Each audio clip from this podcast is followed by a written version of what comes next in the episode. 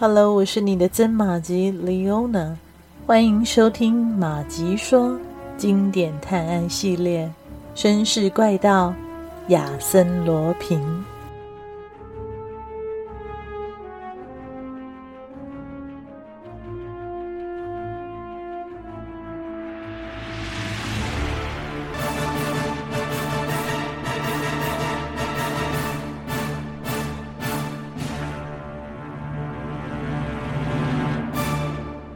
尽管福尔摩斯是那种性格异常坚毅的人，在某些时候也需要安静下来，沉淀心情，以便重新投入战斗。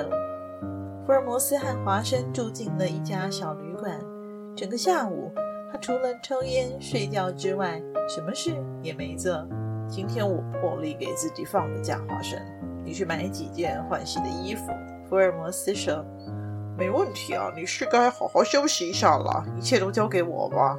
第二天，福尔摩斯开始行动了。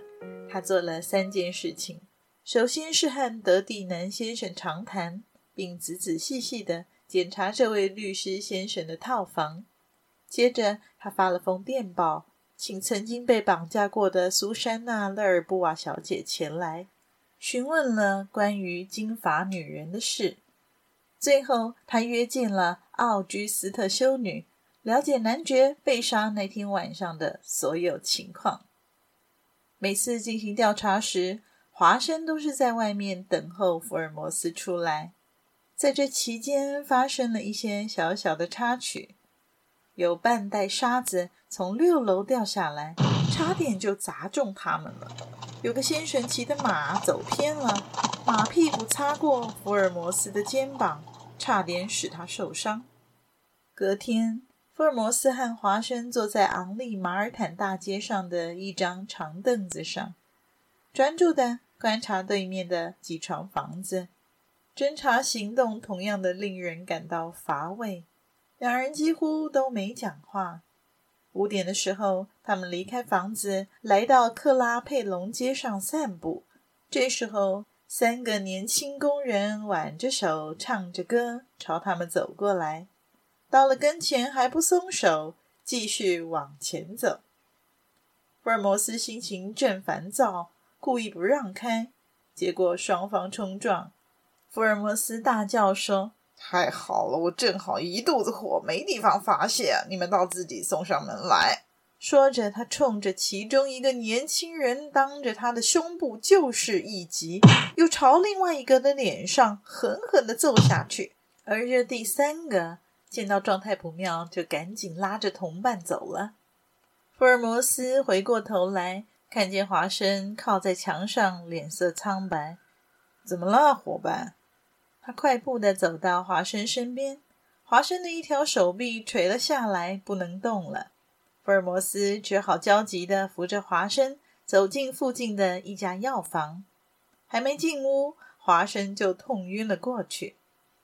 医生的诊断结果是骨折，至少要五六个星期才能复原。该死的亚森罗平！福尔摩斯为华生拖着伤臂，他显然气坏了。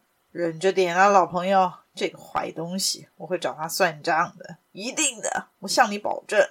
话说到一半，他突然松开了华生的胳臂，拍一下头，大叫道：“华生，我明白了。对了，对了，一定是这样。”福尔摩斯丢下华生，朝街上冲出去。倒霉的华生只觉得一阵的剧痛，又晕了过去。福尔摩斯一直跑到这条大街的二十五号房前，看到门的右上方有一块门牌，上面刻着“建筑师”。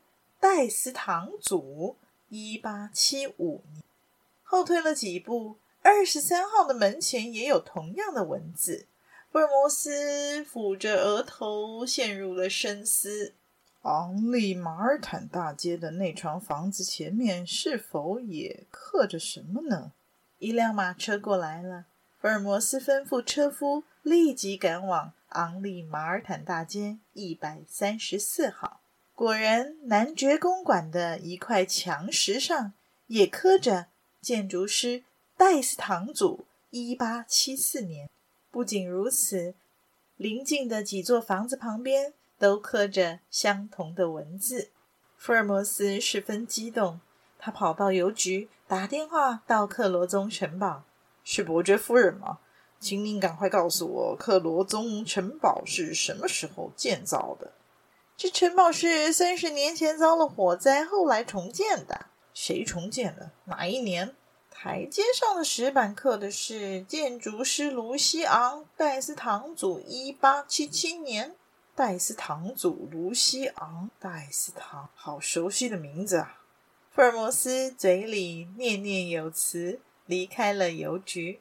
福尔摩斯回到诊所时，华生已经被人送进了病房。他躺在病床上，胳臂固定在甲板里，还发着高烧。我找到线索了，亚森·罗平之所以选中这三幢房子作案。是因为他们由同一个建筑师建造的，结构几乎是一样的。有人利用这一点，事先在房子里设好了机关，作为行动时的脱身工具。毫无疑问的，亚森·罗平就是设那个机关的人。但我还没有弄清楚他是如何取得建筑师的信任，获得建筑蓝图的。我已经查过了。这个叫戴斯堂祖的建筑师生于一八四零年，是罗马大奖的得奖者，也是许多深受好评的建筑物设计者。太好了，可惜以我目前的情况，实在不能帮助你啊，不如找找加里马尔吧。不，我还有六天时间，在确定了亚森罗平的藏身地之后，我才会去找加尼马尔。在这之前，我只能单独行动。对了。老朋友，你可要多保重啊！牵制亚森·罗平的手下，他们指望趁我来看你的时候找到我的踪迹。这个重要的任务就交给你了，华生。隔天，坐落在马勒塞尔布大道和蒙沙南街拐角上的豪宅门前，站着一个个头矮小、头发灰白、模样丑怪的男人。这个男人手持着一封引荐信。被仆人带进了一间圆形的大房间，房间的四面墙壁都摆满了书。您就是斯蒂克曼先生？戴斯堂祖问道。是的，先生。我的秘书说他生病了，推荐您来继续图书编目的工作，尤其是德文图书的部分。在我的指导下，他已经开了头。啊，不知道你是否习惯做这类工作啊？会习惯的，先生。斯蒂克曼带着浓厚的日耳曼口音回答。他低着头，所以没人发现，在他丑陋的外表下有一双与众不同的眼睛，那目光锐利、灵活。是的，他就是乔装易容的夏洛克·福尔摩斯。为了避开亚森·罗平的监视，他进入建筑师的住所。他必须设法达成他的计划。在接下来的时间里，他有一连串复杂的事情要做呢。戴斯唐祖先生身体不好，早就退休了，生活在他收集的各种建筑学图书之中。除了阅读这些蒙着灰尘的古旧典籍之外，他就没有其他的爱好了。这个房子里还住着戴斯堂祖的女儿克洛蒂，她是个三十来岁的女人。一头棕发，沉默寡言，表情冷淡，是个不管闲事的人。他不喜欢出门，总是把自己关在房里。这个德高望重的建筑师会是亚森·罗平的同伙吗？他不可能在三十年前就预见了亚森·罗平要从他建造的房子里潜逃。那时候的亚森·罗平恐怕还在吃奶呢。福尔摩斯反反复复地推敲着，却找不出丝毫的眉目。福尔摩斯很努力地工作，虽然没有找到什么确切的证据，但他直觉这个房子里确实存在着一些并不简单的事情。第二天早晨，福尔摩斯见到了克洛蒂小姐，可是这位小姐连看也没看他一眼，只是和父亲说了几句话就走了。下午五点时，戴斯堂祖先生出门散步，福尔摩斯单独留在书房继续工作。不知不觉，天色已暗。他正准备结束工作，这时候房间传来了一声声响，一个人影突然隐隐约约的出现。只见那人下了台阶，走到一个大的橡木柜前，拉开柜门，在一大堆文件里翻找。福尔摩斯躲在走廊栏杆垂挂的帘子后面，跪在地板上，想看清楚那个人。门突然被打开了，戴斯堂祖小姐匆匆走了进来，一边走一边对跟在后面的人说：“您确定不出去了吗，父亲？那请等一下，我来开灯。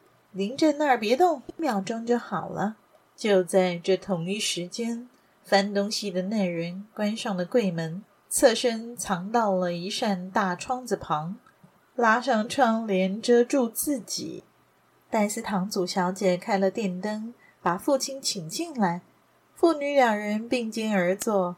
克洛蒂小姐拿出一本书读了起来。过了一会儿后，她和父亲交谈，说的都是些鸡毛蒜皮的小事。